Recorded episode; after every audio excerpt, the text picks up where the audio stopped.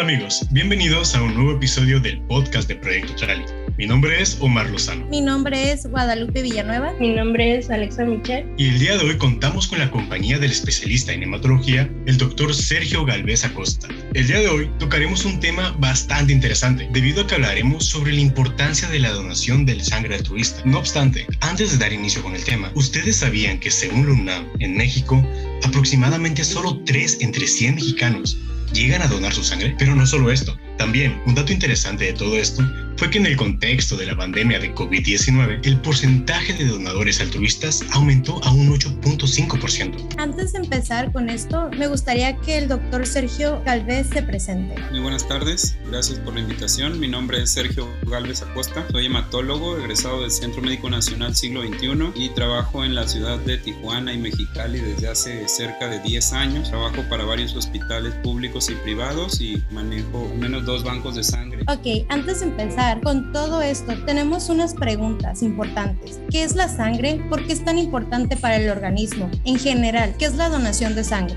Muy bien, la sangre es un tejido vital para el organismo. Creo que todos estamos familiarizados con ella, es roja y está dentro de nuestras venas, circula de nuestro corazón a todos los tejidos y le aporta muchos nutrientes, entre ellos oxígeno, que es vital para nosotros, entre muchos otros. Eh, es, es, importante recalcar que la sangre, como todo buen tejido, existe solamente en el interior de los humanos, en el caso de la sangre humana. Por supuesto que otros animales la tienen, pero no es compatible con nosotros, al menos no con fines de transfusión de sangre. Eh, de tal manera que la sangre es eh, vital e importante para nuestro organismo, tanto cuanto lo es la donación de sangre. Es muy común pensar que si yo tengo necesidad de sangre tengo forma de comprarla, puedo acudir a un sitio a que me la proporcionen. Esto es un mito o es un error, eh, ya que como hemos dicho, si solamente se encuentra en el interior de los organismos humanos, en el caso de los hombres y mujeres, en este caso vamos a tener la necesidad siempre de un donador de sangre, ya sea que yo me atienda en un hospital público o privado, debo recurrir a un donador de sangre. Ahora, el proceso de donación de sangre es todo un arte, es, es algo bastante complejo, consiste básicamente en que una persona en general sana se acerca a un centro y ofrece voluntariamente su sangre para ayudar a otra persona en general enferma y necesitada de dicha sangre. Este es el proceso de donación. Creo que tocaremos detalles más a fondo si así lo requiere, pero básicamente en eso consiste. Yo recuerdo cuando mi papá estuvo hospitalizado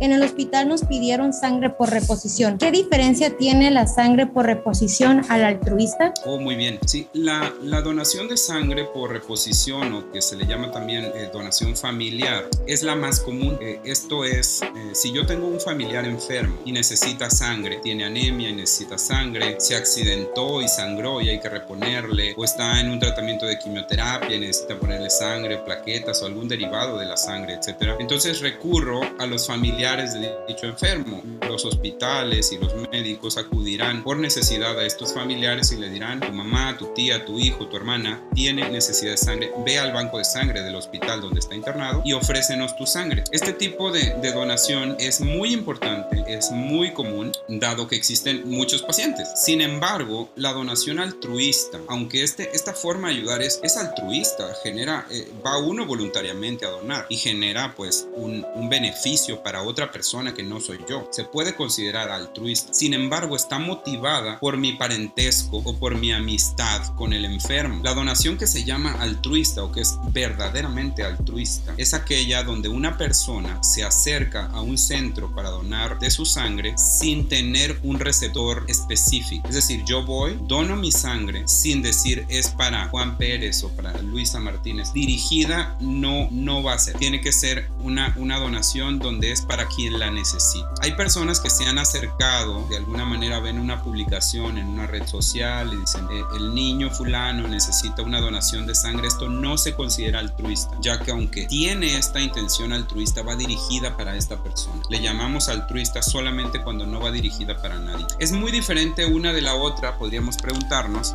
Eh, técnicamente no mucho porque el donador dona su sangre, se ofrece, se estudia, se procesa, pero sí tiene un truco y que la hace diferente y es algunas personas ven la necesidad de la donación de sangre y pueden estar forzadas de alguna manera a participar en este proceso de donación. Por ejemplo, para programar una cirugía, en ocasiones se le dice al paciente, tráeme donadores de sangre. Es un requisito para programar tu cirugía. Entonces, si no se consiguen, no se va a programar la cirugía. Entonces uno se ve obligado, de cierta manera. Esta donación que es voluntaria, pierde ese concepto de voluntario. Estoy obligado a conseguirla si no, no atienden a mi familiar. Entonces, algunas personas podrían de alguna manera buscar donadores que no son los mejores o incluso no ser honestos en el proceso de selección del donador cuando son entrevistados por un médico. Esto es importantísimo. La donación altruista de alguna manera nos dice que el donador que se acerca de forma voluntaria es honesto, como busca el altruismo, busca la honestidad, busca ser transparente, busca hacer las cosas de una manera muy, muy, muy, muy honesta. Es importantísimo porque aunque el banco de sangre estudiará todo, todo producto, toda sangre, toda plaqueta o plasma que entre a su, a su sistema, a su organismo, toda se estudiará y si alguna resulta positiva será desechada. Positiva a algún agente infeccioso o alguna cosa sobre el estilo, ya los tocaremos. Eh, hay periodos de incubación, hay periodos de ventana en el cual cuando una persona adquiere una infección, hablando de ellas en particular, o que consume algún medicamento, podría no verse reflejado en los estudios y sí puede tener consecuencias para el enfermo a quien se transfunde. Por eso la honestidad es importantísima y puede ser, puede ser que esta honestidad se vea afectada cuando estoy obligado. Por ello los bancos de sangre, todo el país, organismos internacionales eh, han hecho mucho empuje, mucho auge por fomentar la donación altruista. Wow, eso es muy interesante, ya que como comentó Omar, solo de tres de 3 entre 100 mexicanos han donado sangre. Para las personas que no han ido a donar sangre, eh, ¿nos podría platicar más o menos cuál es el proceso de la donación, si dura mucho tiempo y qué conlleva?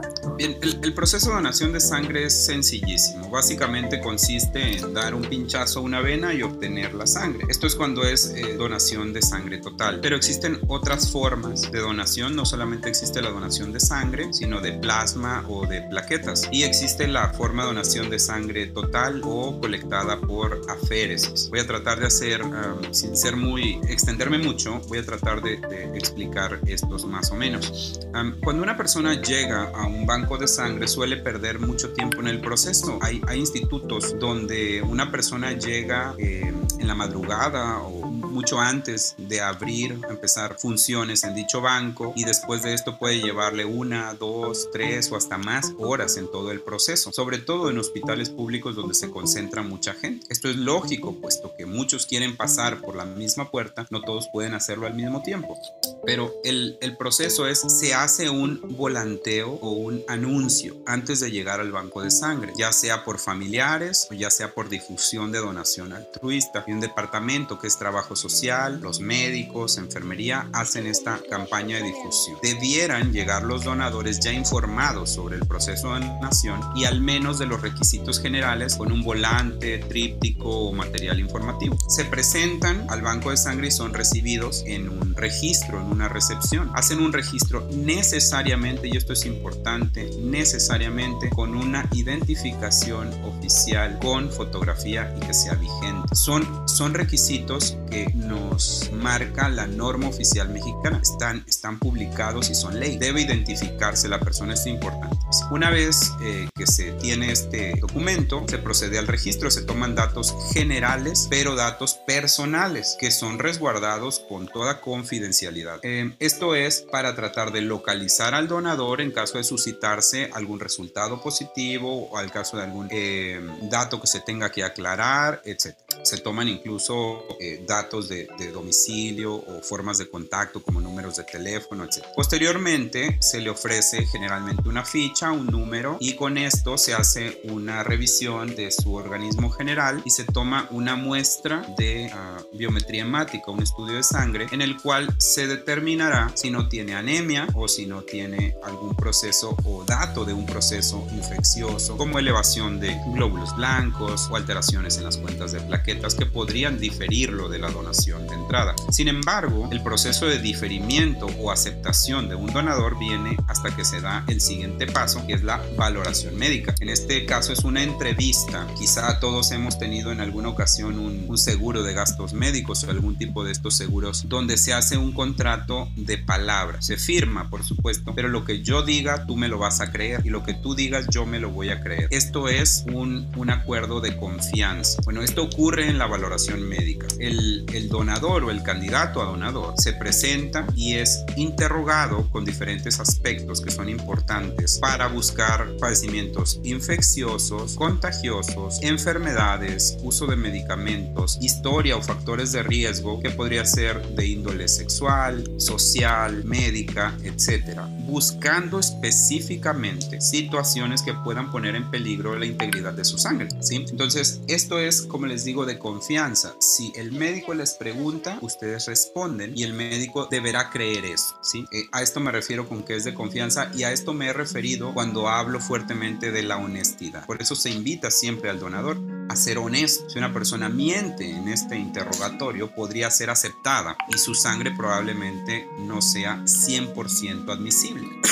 Bien, eh, pas pasando ya de este punto, se hace todo este interrogatorio y una exploración. El médico tiene aptitudes también para detectar pues errores o incongruencias si está ah, de alguna manera capacitado cual buen detective en sacar la verdad de alguna manera al donador o escogerlo de una manera muy apropiada. Posteriormente lo revisa buscando cosas tan simples como eh, un acné que podría ser muy muy avanzado, que, que, pueden ser comedones o infecciones en la piel, incluso muelas que pueden estar con caries profundas, caries de grado 4 podrían contraindicar una donación, etc. Una revisión física que no es una consulta médica, pero es una, una, una revisión dirigida para justamente identificar la aptitud o no aptitud para la donación de sangre. Una vez que por estudios de biometría hemática y revisión médica se acepta al donador de sangre, pasa al siguiente punto o siguiente eh, fase de la donación, que es la extracción de sangre. Eh, es un área eh, donde generalmente hay, hay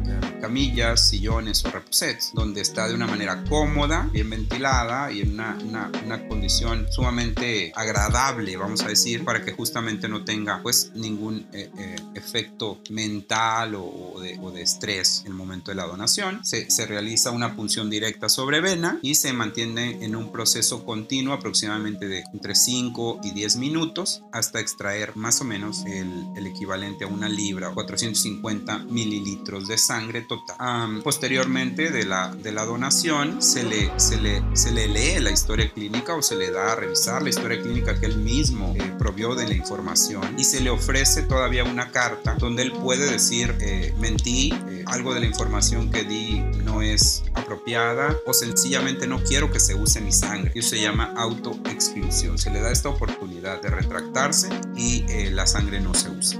En, el caso que el, donador haga, haga, esto. Si el donador aprueba su sangre, dice mi, mi sangre sí, sí es apta o útil, se, se pasa él a un área de descanso y la sangre empieza a estudiarse. Se hacen estudios muy completos eh, donde incluye revisión para VIH, VIH, SIDA, hepatitis B, hepatitis C, sífilis, chagas, el grupo de sangre, la biometría hemática que ya hemos comentado, eh, etc. Y eh, el, donador, una vez que hubo donado su sangre, pasa a tomar un refrigerio. Es importantísimo esta parte, luego se la quieren saltar, pero es importante puesto que si llegó en ayuno, han pasado algunas horas en que no recibe líquidos y no recibe sobre todo carbohidratos, podría de momento tener alguna especie de mareo. Todos son reversibles y en general leves, pero se les invita siempre a un refrigerio que no sustituye su alimentación eh, habitual y podrá él acudir a, a recibir eh, su alimentación más tarde, pero siempre les eh, invitamos un refrigerio que se basa básicamente en azúcar, eh, algunos electrolitos y líquidos. dependerá del banco de sangre lo que pueda ofrecerles. A veces es comida completa, a veces es galletas y jugo, dependerá pues del sitio en el que ustedes se encuentren. Ya el proceso de estudio de sangre ya no compete al donador o al proceso de donador, ¿no? Esto es ya es un trabajo de laboratorio donde se estudia a detalle con, con máquinas y reactivos eh, cosas específicas a la sangre. El donador no se queda en este proceso, sino que una vez tomado el refrigerio y su momento de descanso, podrá acudir a casa con las recomendaciones que le solemos dar de no usar maquinaria pesada, no exponerse a altas eh, temperaturas o exponerse fuertemente al sol, tratar de hidratarse en las siguientes 24 horas, no consumir alcohol u otros enervantes que podrían deshidratarlo, etc. Ahora, esto es en, el caso de la donación total, de sangre, de sangre total, que es la más común, pero también existe donación, decíamos, de plasma, de plaquetas y también de sangre roja, de eritrocitos, concentrados de eritrocitos, por una técnica que se conoce como aféresis. Aféresis significa separación o separar. Básicamente, sin entrar en mucho detalle, se hace el mismo proceso del donador hasta el momento de la extracción. Se le coloca una aguja en una vena y en vez de salir en 5 a 10 minutos la sangre total de estos 450 mililitros que comentamos anteriormente, se extraen pequeñas cantidades y pasan hacia una máquina, la máquina de aféresis, que tiene una centrífuga, separa la sangre en sus componentes y se queda con el componente que le pidamos. Por ejemplo, existe algo que se llama eritroaféresis donde se queda con los eritrocitos, o plaquetaféresis, donde se queda con las plaquetas, o plasmaféresis, etcétera, y se queda con lo que le pidamos. Saca pequeñas cantidades de sangre, se queda, le regresa la sangre al donador y vuelve a hacer esta extracción, se queda, vamos a decir, eh, como ejemplo, plaquetas, que es muy común. Se queda la plaqueta en una bolsa, se le regresa el resto, se le saca otro poquito, se queda con la plaqueta, le regresa el resto y así está durante un periodo que podría ser de 60, 90 hasta 120 minutos. Entonces, este proceso de donación es mucho más lento y tarda hasta dos horas, además de todo el proceso de donación pasado del registro y la evaluación y demás, demás puntos que tocamos antes. Pero es muy útil porque nos puede ofrecer dos productos rojos si se hace eritroaféresis o se puede ofrecer una aféresis de plaquetas completa que equivale como a cuatro, seis o hasta ocho donaciones de plaquetas individuales y o plasma que equivale a grandes cantidades de plasma. En fin, es un proceso más lento, más sofisticado, puesto que requiere esta máquina y un operador calificado para ello, pero es muy útil en determinadas circunstancias, particularmente en la adquisición de plaquetas. Y es importante, particularmente en situaciones de trauma, en pacientes que han recibido quimioterapia, en pacientes eh, que van a cirugía con problemas de es importante conocer ambos procesos.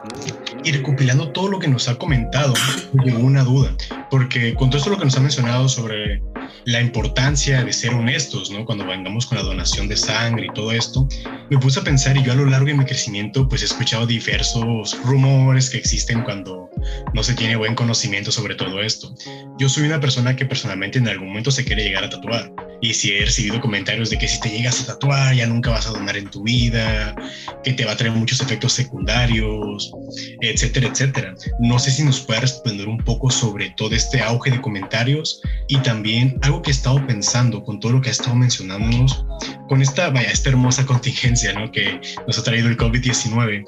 Me surgió la duda de si una persona llegó a padecer COVID-19 en su momento, si puede llegar a donar o si este no es el caso, cuál es el preámbulo de tiempo a la espera para poder llegar a donar sangre. Muy bien, te agradezco la pregunta. Eh, sí, bueno, sobre efectos a largo plazo de los tatuajes, eso yo no te lo puedo responder, ¿verdad? Eh, parece que son bastante inocuos, bastante benignos y no hacen mucho problema, pero sí se han visto algunos cambios en la piel a largo plazo. Pero con, con lo que respecta a la donación de sangre, sí es un mito muy común que los tatuados no pueden donar. es un error si, gustas de hacerte un tatuaje, adelante. Una persona puede donar después de la colocación de un tatuaje siempre y cuando este haya sido en más de 12 meses para el momento de la donación. Y es del último tatuaje, no es del primer tatuaje. Resulta que tengo tres y el primero me lo puse hace más de un año y el último me lo puse hace un mes. Se tiene que esperar los 12 meses a partir de la última colocación. Esto aplica para los factores de riesgo. Al tatuaje no, no lo vamos a satanizar, no vamos a decir que el tatuaje en sí es malo. Es un factor de riesgo y es un factor de riesgo para adquirir padecimientos infecciosos. Infecciones se pueden adquirir a través de piel, como se pueden adquirir a través de sangre, funciones con agujas o se pueden adquirir a través de contactos sexuales, a través de cirugías, etc. Pues a esto le llamamos factor de riesgo. Hay un tiempo de diferimiento desde el factor de riesgo hasta el momento de ser aceptado. Estos detalles son los, los que se evalúan justamente en ese momento de la evaluación médica. El tatuaje es de un año y hay cirugías, por ejemplo, si hacen de una forma apropiada, en quirófano, seis meses, un, retraso de seis meses. Cirugías menores tienen un diferimiento menor, extracciones molares tienen un diferimiento menor, etc. Contactos con, con, con parejas, eh, parejas sexuales, tienen un diferimiento similar al de los tatuajes, etc. Sobre todo por el riesgo de adquisición de enfermedades infecto-contagiosas y que pueden estar en la sangre al momento de la donación y que no salga aún positivo el estudio de sangre hecho. Es decir, hay un tiempo en el cual si te hacen un estudio de sangre da negativo y no podemos interpretar si dio negativo porque no tienes nada, porque eres sano, o dio negativo porque aún no da positivo, porque no estás en el tiempo apropiado. Es decir, no siempre hacer los estudios, no siempre hacer los estudios es la solución a todo. Entonces, este es el ejemplo claro del, del tatuaje. Pero tú puedes ser bienvenido a donar en cualquier banco de sangre después de un Ahora, con respecto a esta pandemia COVID-19, eh, se tuvieron algunos cambios en la selección de donadores no es el más reciente de los cambios. El, último, eh, la última actualización que tenemos eh, es, es, mucho más reciente acerca de esta variante de esta fiebre del mono. También tenemos diferimiento a partir de esto según la definición de caso sospechoso, caso probable, caso confirmado o caso excluido. Por ejemplo, en esta última, que en sí no es lo que me preguntaste, ahorita, ahorita llegaré al COVID, eh, tenemos ya, ya una nomenclatura, una definición de lo que es un caso sospechoso, de lo que es un caso probable. Entonces, estos, estos pacientes, no se consideran pacientes hasta el momento de tener estos síntomas, pero ya estos candidatos a donar son pacientes como caso sospechoso o probable o confirmado, deberán diferirse al menos 21 días después del contacto de riesgo o inicio de los síntomas. Entonces, este es, esta es la última um, actualización que hemos tenido, ¿no? De, de una definición operacional nueva que fue el 27 de mayo de este año. Entonces, en febrero de este año se actualiza también eh, con COVID. Eh, esto fue hecho desde el año pasado. Cada año hemos ido cambiando. En 2021 se dieron las directrices y se ha ido cambiando a lo largo del tiempo según eh, lo que vamos conociendo mejor de la enfermedad. Entonces, cuando se define un caso sospechoso también con COVID-19, se dio un diferimiento de hasta cuatro semanas inicialmente. Pues una persona que llega y puede decir una persona, es que yo tengo alergia porque me sale moco en la nariz y me da comezón en la garganta y tengo tos. Bueno, son síntomas en verdad de alergia estacional o respiratoria, pero es difícil distinguirla de una infección respiratoria. Ya desde antes de esta contingencia epidemiológica COVID-19, diferíamos a los pacientes o, o había un criterio de selección cuando teníamos duda de si fuese esto alérgico o infeccioso, de al menos dos semanas. COVID vino a prolongarlo a cuatro semanas y ahorita se sigue regulando. Vamos a tener información en, próximos días sobre los criterios de selección, pero andamos en ese tiempo. Pues, para tres semanas en general para esta viruela símica, cuatro semanas para eh, infecciones respiratorias compatibles con COVID-19 y, si una persona tuvo COVID-19, pero ya su, su, síntoma no está presente, aunque haya sido confirmado, puede donar, vamos a redondear, después de un mes de haberse expuesto a, a dicho virus. Ok, yo pensaba que iba a ser como un preámbulo de tiempo un poco más extenso, ¿no? Pues con todo esto de lo que el COVID-19 pues, provocó en la sociedad en general, pero un poco de respuesta a esto, ahora vengo, viene otro, otro comentario. ¿No, ¿Hay, ¿Existe como algún problema o no existe ninguna pues ninguna anomalía que se pueda notar si una persona con COVID-19 o que tuvo COVID-19 recientemente te llegue a donar sangre? O sea, ¿existe algún tipo de riesgo en este aspecto? Bueno, en general, para cuando una persona es aceptada para donar si tuvo COVID-19, el virus ya no está presente, de tal manera que el riesgo de infectarse con COVID-19 ya no se tiene. Si una persona dona con COVID-19, podría transmitir el virus. O sea, si está activa la enfermedad, y por lo tanto el virus circula en su sangre. Esto es en los primeros días de contagio cuando los, los síntomas empiezan a emerger. Eh, por eso se, se da este diferimiento. Ahora, complicaciones a largo plazo del COVID ha habido muchas. Estas no suelen transmitirse por sangre. Eh, eh, es decir, una persona suele tener una complicación a nivel pulmonar, que es uno de los sitios que más frecuentemente han afectado. Falta de aire, las neumonías han dejado hasta fibrosis de los pulmones, etc. Estos pacientes que quieren ser donados donadores tienen síntomas. En general no se acercan, pero si se acercaran serían rechazados por los síntomas, no por el COVID, sino por los síntomas que podrían tener. Pero si se recuperó por completo de la infección y ya pasó este periodo de diferimiento, puede donar a pesar de tener COVID, suponiendo que tiene los mismos riesgos que cualquier otro donador que no padeció COVID. Es decir, no tiene riesgos a largo plazo para el donador o para el receptor de dicha sangre. Ok, de acuerdo, sí, porque con todo esto que estamos viviendo, pues vaya, era como unas pequeñas, se hablaba como que empezaron a surgir estas ligeras dudas de que qué pasaría y todo esto.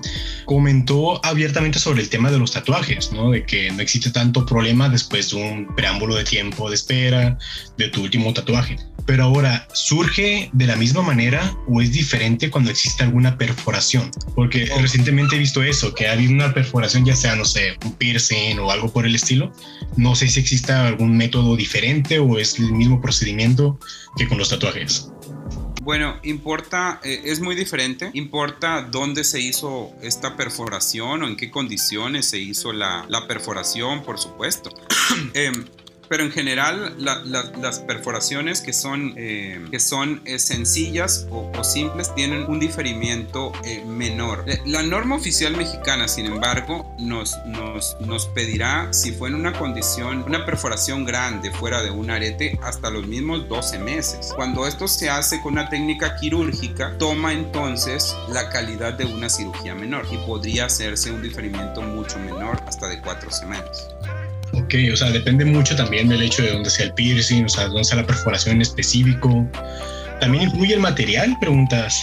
No, no una parte específica de tu cuerpo, ¿no? Sino en la condición. Eh, si una persona se hace una perforación eh, callejera, o sea, la hizo en su casa, eh, a diferencia de si se hace, por ejemplo, en una clínica de salud, donde se hace un material esterilizado, con agujas esterilizadas, podría ser un riesgo menor. Cuando esto se hace en la calle, el diferimiento puede ser hasta de 12 meses, similar al tatuaje. No importa tanto el sitio, si fue en en, tu mano, en tu ombligo o en la parte del cuerpo, ¿no? Decía más bien importa el lugar en el cual ocurre o el proceso en cómo ocurre la colocación de, este, esta perforación, de este producto. Ok, sí, no, pues tiene sentido con todo esto de que no te arriesgues a una infección o algo por el estilo.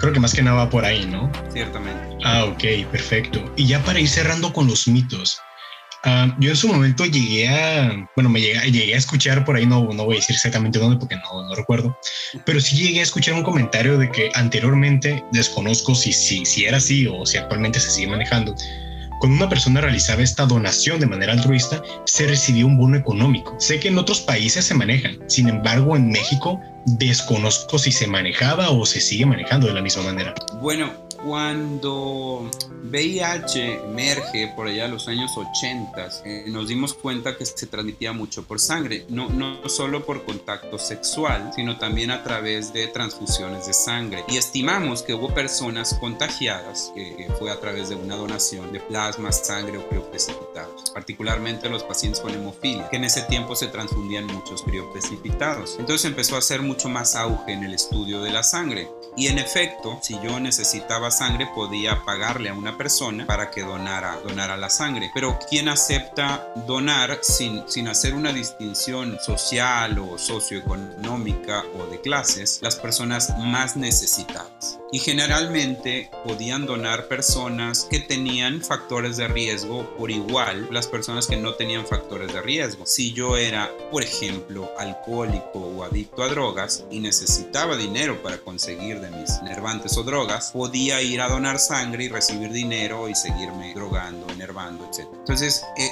esta, esta técnica pues se entiende como pésima, ¿verdad? Se, entiende como una invitación al fracaso epidemiológico completo. Entonces, eh, se, se, se prohíbe completamente en México el remunerar, el remunerar por la donación. Incluso si una persona dona, no recibe fuera de este refrigerio ningún incentivo. Incluso si dice, bueno, es que falté al trabajo, págame al menos lo que me iban a pagar al trabajo, no se puede. Está normado y está regulado porque se puede prestar a qué tanto es una gratificación, ¿verdad? Te voy a dar una gratificación de un peso, cinco pesos o dos millones de pesos. ¿Cuál es la diferencia entre eso? La línea es muy delgada. Entonces en el país no se permite, no se permite la remuneración. Eh, ah, de hecho, la donación se llama donación altruista no remunerada. Ese es, ese es el término que debemos usar para la donación de sangre altruista. Esa es la que buscamos. Porque entonces vamos a dar un paso atrás y tomar, como decíamos, en la donación familiar, que es importante y buena, pero podría estar sesgada por esta necesidad que tengo de donar. Entonces, la finalidad de adquirir dinero en el proceso puede sesgar, por supuesto, este interrogatorio médico, esta, esta revisión y podría darnos resultados que no queremos, poner en riesgo a nuestros pacientes. Wow, es muy interesante todo esto acerca de los mitos, porque siempre es algo que escuchamos, ya sea por alguna otra persona o por redes sociales pero supimos que cada año, cada 14 de junio, se, eh, es el Día Mundial de la Donación de Sangre. Nos gustaría saber si se realizó alguna campaña en estas fechas y si sabe si está incrementando los números de personas que van donando sangre altruistamente. Ok, sí, em, la Organización Mundial de la Salud eh, planteó justamente esta fecha, el Día Mundial del Donador de Sangre, con la intención de fomentar la donación altruista. En, en México, eh, cada banco de sangre hace su propia campaña. Este año tuve la oportunidad de participar en campañas en tres lugares diferentes. Em, por cuestiones de trabajo, laboro en diferentes hospitales y cada uno de ellos con banco de sangre, entonces participamos de estas, de estas campañas. En la ciudad de Mexicali, por ejemplo, el Instituto Mexicano del Seguro Social inauguró un camión de, donador, de donación de sangre. Es, un, es, un, es una unidad móvil que es la primera, se prometió ser la pionera de muchas unidades que podrán ir a lugares específicos a colectar la sangre. Es decir, se puede hacer una campaña de donación de sangre en una universidad o en una iglesia o en una fábrica o en un lugar donde haya gente dispuesta y que diga, pues me es muy difícil trasladarme a los bancos de sangre, bueno, se van a llevar justamente al lugar, incluso podrían andar por la calle recogiendo donadores de sangre que estén dispuestos a donar de forma altruista. Em, el, el, Hospital General, el, el ISTE, el ISTE Cali en la ciudad y los bancos de sangre privados organizan sus campañas donde se da fuerte difusión y se da una facilidad para adquirir eh, donadores altruistas para que no pierdan todo este tiempo en el proceso se les favorece de alguna manera eh, se les lleva alguna especie de atractivo visual y botargas y a veces se, permite dar alguna clase de reconocimiento a manera de un pino, una camiseta, una cosa por el estilo, dulces, eh, para, para, incentivar la donación de sangre. Claro que es una campaña permanente. Eh, los bancos de sangre están eh, dispuestos a recibir donación altruista los 365 días del año. O bueno, los días que se encuentren abiertos. Hay bancos de sangre que trabajan de lunes a viernes y demás. Pero todos los días que están abiertos podrán recibir y la campaña de donación altruista se hace extensiva. Si bien en este mes tenemos el Día Mundial Donador de Sangre, junio, eh, no nos limitamos a fomentar la donación en este mes, sino la hacemos todos los días, en todos los meses, puesto que esta creemos y apostamos en que esta es la mejor forma de obtener sangre segura. No nos interesa mucho tener sangre, nos interesa tener sangre segura, puesto que los pacientes merecen esto, sangre segura. Wow, suena muy interesante lo que comentó de que la gente en la calle puede estar donando sangre eh, cuando se encuentra el carrito. Para las personas que quieren empezar a ser eh, donadores de sangre altruistas, eh, ¿qué tan constante pueden estar donando sangre? No sé si es dos veces al año, una vez al año. Obviamente si están bien de salud. Una persona sana puede donar no más próximo que dos meses, dos meses de diferimiento entre una donación y otra, sin superar cuatro donaciones por año para los hombres o tres para las mujeres. Esto es porque la mujer suele tener menos masa eritrocitaria y puede tener un mayor riesgo de anemia que el hombre. Pero en general, si la persona se mantiene sana, puede tener este, este intervalo de donaciones. Ok, perfecto. Y para ir cerrando un poco con todo este tema, que ha sido pues de gran interés para todos nosotros, me gustaría hacer unas cuantas preguntas bastante sencillas, que tal vez si nos han estado siguiendo a lo largo del podcast sabrán que el doctor ya las explicó un poco por encimita, pero me gustaría volverlas a tocar para hacer énfasis, para llevar nuestra pequeña retroalimentación y, ¿por qué no?, un poco de información extra. ya que considero que son preguntas que nos podrían apoyar como ciudadanos para estar un poco más informados con todo esto de la donación. Las primeras dos van muy de la mano, doctor. En el caso hipotético de necesitarlo, ¿en qué situaciones pueden decir los doctores, saben que este sujeto necesita donadores de sangre? ¿En qué momento o qué situaciones nos podrían empujar al, al nivel o al grado de que los propios médicos digan, necesitamos donadores de sangre para esta persona? La segunda, que va muy de la mano, es cuando una persona llega a donar de manera altruista, ¿qué personas son las beneficiadas con esto? ¿A qué personas podemos ayudar cuando nos acercamos a donar la sangre? Y por última, pero no menos importante es en qué enfermedades se puede utilizar la sangre y sus derivados, qué enfermedades corre este riesgo de la donación, pero sobre todo en qué enfermedades se puede utilizar esta sangre en específico. Bueno, creo que todas son la misma pregunta eh, con diferentes vertientes. Eh, la indicación la da el médico que atiende al paciente. Los bancos de sangre ni las personas que colectamos la sangre indicamos a quién ponerla. Eh, no tienen esa función los bancos de sangre. La indicación es médica. Suelen ser tres condiciones principales. Una, cuando hay anemia. Dos, cuando hay problemas de plaquetas, trombocitopenia. O tres, cuando hay problemas de la coagulación o hemorragias. Son los tres principales, no quiere decir que son las únicas, pero son las tres principales situaciones por las cuales una persona indicará y por lo tanto otra persona, el paciente, recibirá sangre. Ah, los problemas de anemia son sumamente comunes. Una de cada dos personas en el mundo en algún momento desarrollará anemia. Eh, las causas, sin embargo, son muy variables. Las anemias crónicas no suelen transfundirse tanto, las anemias agudas sí. Una persona que sangra, por ejemplo, desarrolla anemia aguda y esta deberá ser repuesta porque el, el, el organismo entra en la necesidad de este oxígeno provisto por la sangre y puede entrar en falla orgánica en diferentes niveles. Entonces las anemias es, es una de las más comunes que se van a, a, a tener. Usted puede tener, por ejemplo, un accidente vial y tener una fractura un hueso expuesto, una hemorragia interna o una hemorragia externa. Y esto le va a condicionar esta necesidad de sangre. Entonces habrá que transfundirse y no solo transfundirse, sino hacerlo de forma urgente e inmediata. Esta persona no tendrá el tiempo de pedir mañana que abran el banco de sangre, donarán sangre para esta persona, sino que tiene que hacerse de una forma inmediata. Por eso es importante que los bancos de sangre estén bien nutridos, bien repletos, para el momento en que se suscita una emergencia. Podría ser que una persona enferme de un tipo de cáncer o neoplasia y requiera dar tratamiento con quimioterapia, radioterapia o ambas y tener anemia en consecuencia. Lo mismo aplica para las plaquetas, también pueden perder plaquetas. Los ejemplos más comunes son enfermedades justamente de la sangre, las leucemias, linfomas y otras enfermedades de este tipo, incluyendo el cáncer no hematológico, frecuentemente necesitan transfusiones, tanto de sangre o plaquetas,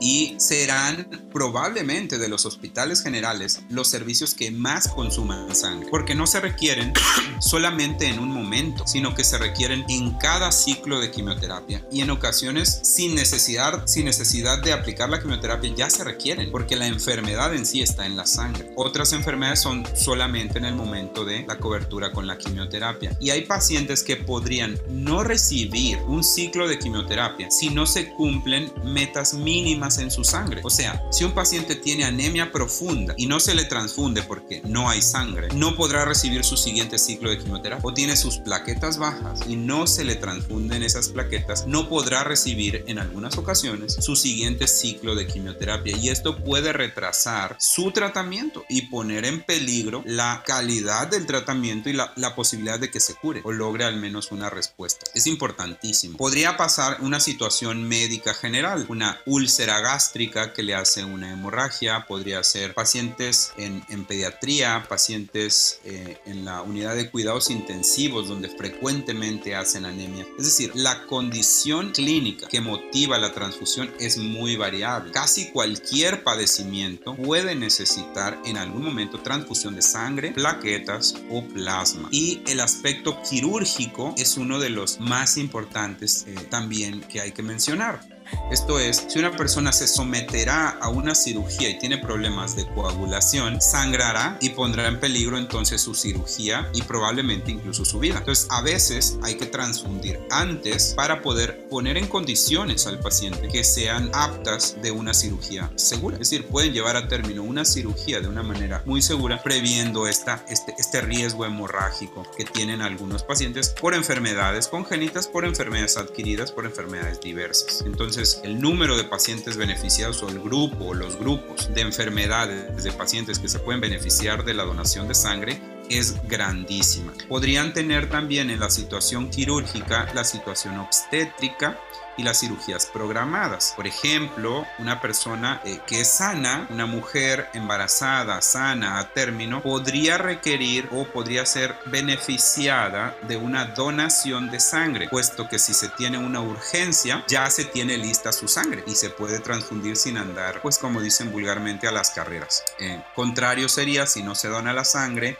se presenta un problema en el momento del parto o cesárea, entonces se tiene la necesidad de sangre y sería el mismo proceso que el accidentado que mencionamos hace un momento. No tenemos el tiempo suficiente de conseguirle la sangre, pero es importante anticiparnos. Entonces, el, el ramo quirúrgico y obstétrico también puede beneficiarse de un donador de sangre. Algunas veces, sin embargo, estas personas no requerirán sangre. Vamos a suponer que es una persona que se va a hacer una cirugía electiva, se le pide un donador de sangre, se tiene ya el donador de sangre, se procede con la cirugía, pero no requiere sangre, ¿ok? Entonces, esa sangre, podrían decir ustedes de una manera un tanto egoísta, pues ni para qué doné sangre, ¿verdad? Porque no la necesitó mi familiar. Pero esa sangre quedará a disposición del banco de sangre para otra persona. En ese momento ustedes pueden tener la certeza de que hicieron más, no solo ayudaron a su familiar o amigo, sino que apoyaron a otra persona cuando su familiar o amigo no usó de esta sangre y se ve beneficiada de rebote, digamos, pero se ve beneficiada de esa obra que ustedes, que ustedes tuvieron.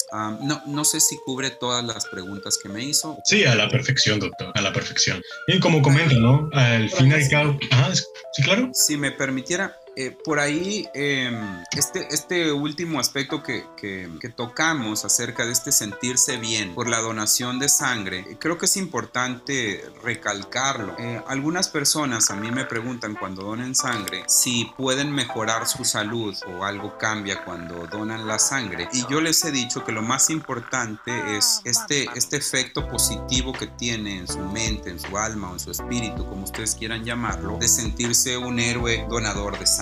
Cuando una persona va y ofrece su sangre, puede, puede ayudar de alguna manera a salvar una, dos, tres hasta cuatro vidas en el proceso de donación. Eh, todo es un proceso, hay que, hay que, hay que considerar el, proceso de atención de salud y sus médicos y enfermeras y las personas que los llevan a atender y demás. Pero el donador de sangre tiene un punto muy importante en el hecho de recuperar la salud de todos estos padecimientos que mencionamos y, y, y ese sentirse bien no tiene, no tiene un costo que, el dinero podría pagar, ¿sí? O sea, no se les remunera, pero esta sensación de bienestar que ofrece el donar sangre, creo yo que es importante de recalcar. Ahora, también existen algunos eh, puntos que una persona podría tener como de mejoría general de su salud y es si la sangre tiene lípidos, colesterol, triglicéridos y sobre todo hierro en exceso, eh, la donación de sangre ayuda a esta depuración, a esta renovación de sangre, mantener la sangre siempre joven, con menos eh, hierro, que si en sí no es tóxico porque la persona que lo recibe lo recibe muy bien, generalmente está necesitada de dicho metal, pero para la persona que la tiene cuando es en exceso podría ser un tanto tóxica, se va, se va mejorando. Igual con el caso de los lípidos, igual con, con enfermedades que pueden venir del corazón o del hígado por este mismo fenómeno. Podría tener sin, sin que yo pueda demostrarlo, ¿verdad? Sin que yo pueda demostrarles a ciencia cierta qué tanto impacto tiene en la salud física. Una persona sí podría tener un beneficio y eh, sobre todo este aspecto a nivel emocional para los que son o somos donadores altruistas es tienen que vivirlo para, para poder darse una idea de cuán grato puede ser para ustedes. Como comenta al fin y al cabo, la sensación, el hecho de saber que hiciste algo que te quitó que unos minutos de tu día, el impacto que esto puede llegar a tener en la vida de los demás es algo que al fin y al cabo no se puede medir, ni monetariamente, ni de ninguna, otra manera, vaya. Para ir ya cerrando con esto, primero que nada, pues sí me gustaría agradecer a las personas que nos estén escuchando, pero sobre todo a usted, doctor, por tomarse el tiempo de contestar nuestras preguntas y brindarnos de toda esta información que al fin y al cabo es un tema que, como mencionamos al inicio, no es un tema que sea tan sonado allá afuera. Es un tema que, por desgracia, no existe tanto la información, no tanto que no existe la información, sino que la gente no está tan informada de esto, que es algo medianamente sencillo que una persona puede hacer y no sabemos el impacto positivo que esto puede tener en la vida de los demás. Así que me gustaría agradecerle, doctor, por tomarse el tiempo de venir, de responder nuestras preguntas, pero sobre todo de darnos esta información pertinente para todos estos sucesos.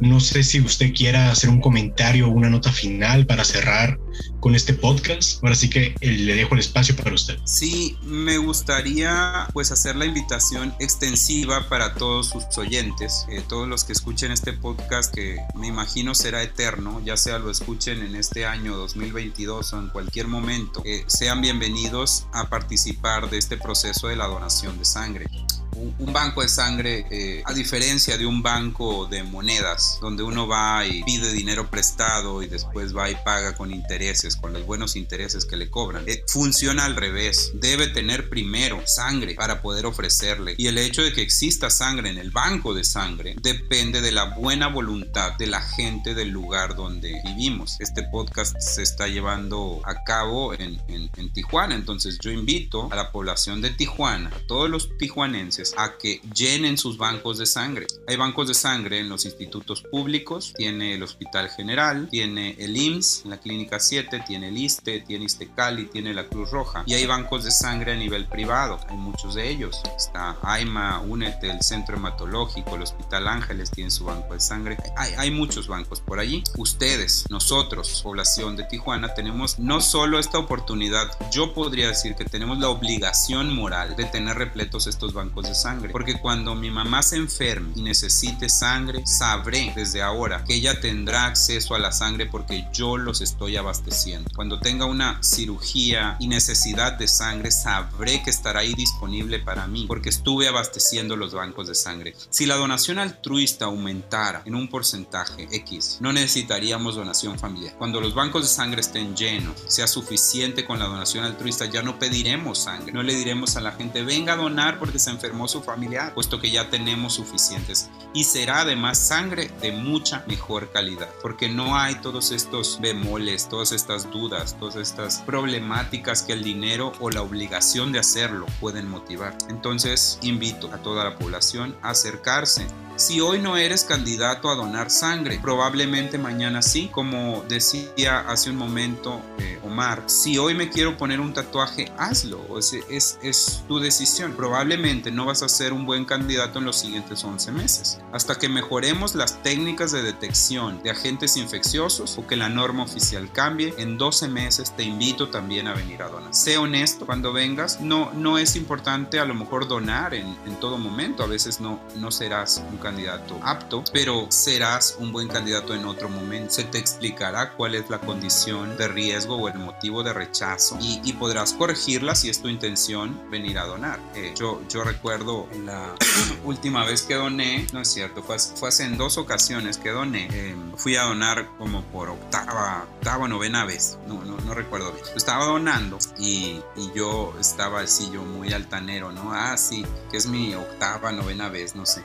Y a un lado de mí estaba un compañero que era su donación número 28. Es su donación 28. Básicamente es una máquina de hacer sangre ese hombre. Y, y es una sangre muy, muy útil, puesto que su, su, tipo de sangre es O negativo, que se conoce como el donador universal. Su sangre le puede quedar casi a cualquier persona del planeta. Entonces es, es una sangre muy útil. No es más útil que cualquiera de los otros grupos de sangre que ustedes pueden proveer, ¿verdad? Cada uno tiene su indicación precisa, pero, pero es, es pues muy útil. Y entonces, este, pues se da uno cuenta de que, de que sí, sí, uno está dando los pasos, pero hay otras personas que ya han dado más pasos que nosotros. Esos pasos son los que hay que seguir. Este, este proyecto de Tlali, este, esta invitación, este podcast, llegue a, a más personas y, sobre todo llegue a, a, mi maestro, quien ha donado 28 veces, eh, eh, pueda, pueda motivar a otros para seguir donando. Otro aspecto que es importante y quizás sea el último que les voy a comentar es que toda información que ustedes den en un banco de sangre es 100% 100% confidencial. Nada de la información que ustedes den, ni para afuera a los demás donadores o a sus familiares, ni para adentro al demás personal del banco de sangre. Solamente es a su entrevistador, a quien los evalúe como una historia clínica, como, como el trato que tienen con un médico. Este secreto profesional se mantiene. Ustedes pueden ser completamente abiertos, serán seleccionados o no, pero nadie sabrá más que ustedes la razón. Y es importante que sepan eso para que no se inhiban al momento de decir es que qué van a pensar de mí, me van a juzgar o van a decirle a los demás. Nada de eso. No hay juicios, en general no hay hombres ni mujeres ahí dentro. Son médicos, personal de salud que no tienen sexo, que no tienen juicios, que no tienen moral, que no tienen religión. Se basan en los criterios normados para seleccionarlos y no son juzgados o discriminados por ninguna condición. Todos son bienvenidos, no todos serán aptos, pero todos son bienvenidos a participar de este bello proceso de donación de sangre. Wow, como usted dice, es algo muy bonito y gratificante para la persona decir esto que hice ya sea en 20, 30 minutos eh, puede ayudar a salvar la vida a una persona que tal vez nunca voy a conocer, pero esa persona puede hacer cosas diferentes en su vida o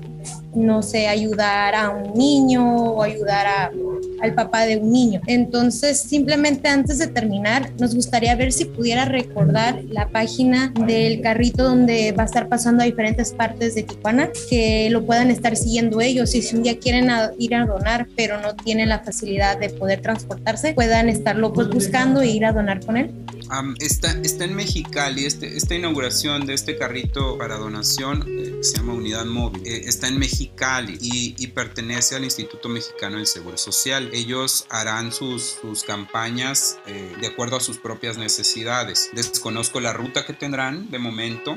igual yo puedo pasarles la información y complementar este podcast con las direcciones, números de teléfono de los bancos de sangre de la ciudad, tanto públicos como privados, mapas incluso para que ustedes puedan eh, compartirlo al resto de la, de la población y puedan llegar, no tengan este, este limitante de no saber dónde pueden hacerlo, se pueden compartir todas las ligas para que puedan llegar a, a ellos. Eh, les debo lo del carrito, es, es exclusivo de, de Mexicali, quizá en el futuro, ya que dijeron que será un proyecto pionero, el primero de muchos. Ya en otros países se, se lleva de esta manera. Ahora, para personas que no pueden acudir a los centros de donación por condiciones de trabajo, diversas, existen campañas de donación de los bancos de sangre para llevar el banco de sangre a dicho lugar. Una, una campaña de donación eh, justamente es eso. Se traslada todo lo que se tiene en un banco de sangre, tanto la máquina de biometría, el personal médico, todo el personal de salud que atiende, se arma en especies de carpas o si el lugar a donde se acude tiene las instalaciones apropiadas para ello, eh, se atienden allí de una manera muy similar a como sería directamente en el instituto o banco de sangre. Entonces, si existen estos generalmente son motivados por la necesidad del banco de sangre. Se trabajan, como les decía, principalmente los, los, que, más, los que más dan son universidades, eh, iglesias, este, ah, fábricas. En, Tijuana suelen ser la, la, mayoría de las fábricas maquiladoras y, y, otros, y otros centros. Entonces, estos, estos pueden, pueden llegar a ustedes o pueden llegar a los lugares. Si, si un centro, por ejemplo, tiene el interés de donar o que su población done, ejemplo, una universidad quiere, quiere hacer que su alumnado eh, done, se le puede ofrecer este acercamiento del banco de sangre a manera de una campaña. Pero en el caso del carrito, pues sí, de momento te lo quedo a deber. No, no pasa nada, doctor. Al final, como usted comenta, es un proyecto piloto de saber cómo va funcionando y al fin y al cabo es algo sorprendente, ya que es una maniobra que están utilizando para facilitar este acceso a, la donación de sangre, como usted comenta, pues muchas veces, ya sea por ámbito laboral o cualquier otro motivo, pues tal vez se nos llegue a complicar un poco acudir a los centros especializados para esto. Pero ahora sí, para cerrar con broche de oro, más que nada agradecerle nuevamente por el espacio que nos brindó, el tiempo que requirió y todo esto, agradecemos enormemente. Y también a las personas que nos están escuchando, claro que sí. Y ahora sí, para cerrar con broche de oro, me gustaría que nuestra compañera Alexa dé una pequeña invitación de un futuro podcast por parte del proyecto Tlali, los invitamos a nuestra campaña de donación de sangre altruista. Para más información, consultar Instagram. Nos encontramos como arroba proyectos Lali. Y no olviden, un donador sano y honesto puede llegar a salvar una vida.